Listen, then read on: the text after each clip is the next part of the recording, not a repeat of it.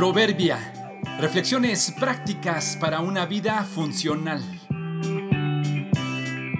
Noviembre 12. Los de arriba.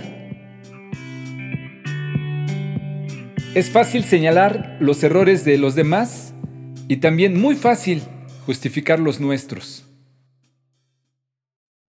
Estuve de visita en un pequeño poblado por donde pasa justo en medio de él un largo e impresionante río. Atraviesa antes por muchos otros poblados e irriga muchas zonas por donde va pasando.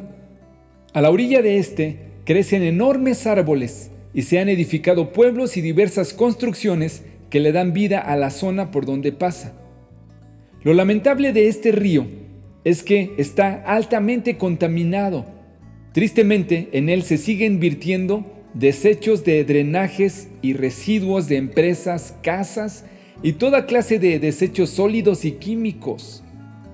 En una ocasión, caminando por allí, con una persona que vive en una pequeña comunidad a la orilla del río, me platicó con enojo e incomodidad que era una lástima que este río viniera con toda clase de contaminantes que las ciudades y personas por donde pasa depositan en él.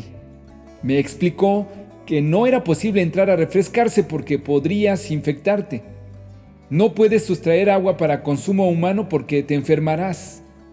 Caminamos un poco por la orilla y luego me confesó que la verdad, también los residuos de los baños y los negocios de su pueblo son vertidos en el río. Lamentó lo que pasaba y según me comentó, ya se estaban haciendo las gestiones para modificar ese sistema y hacer los cambios necesarios. Seguramente la gente río abajo también se quejaba de que este poblado de arriba hiciera su contribución a contaminar. Y probablemente los de abajo también depositan lo suyo, así hasta llegar al mar. Es que es fácil señalar los errores de los demás, visualizarlos como infractores, incluso hasta criminalizarlos. Es complicado distinguir y admitir los nuestros.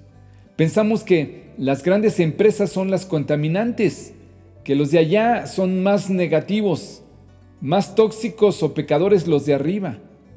Las nuestras las justificamos como mentiras blancas. Son solo tendencias. Es nuestro carácter. Es una enfermedad. Pero si somos honestos, somos tan contaminantes y pecadores como los que más. Consciente o inconscientemente depositamos contaminantes al río y pecados a la vida. Admitamos nuestra contribución y confesemos nuestras fallas. Solo así se limpiarán los cauces. ¿Y por qué te preocupas por la astilla en el ojo de tu amigo cuando tú tienes un tronco en el tuyo? ¿Cómo puedes pensar en decirle a tu amigo, déjame ayudarte a sacar la astilla de tu ojo, cuando tú no puedes ver más allá del tronco que está en tu propio ojo? Hipócrita, primero quita el tronco de tu ojo, después verás lo suficientemente bien para ocuparte de la astilla en el ojo de tu amigo. Mateo 7, 3 al 5.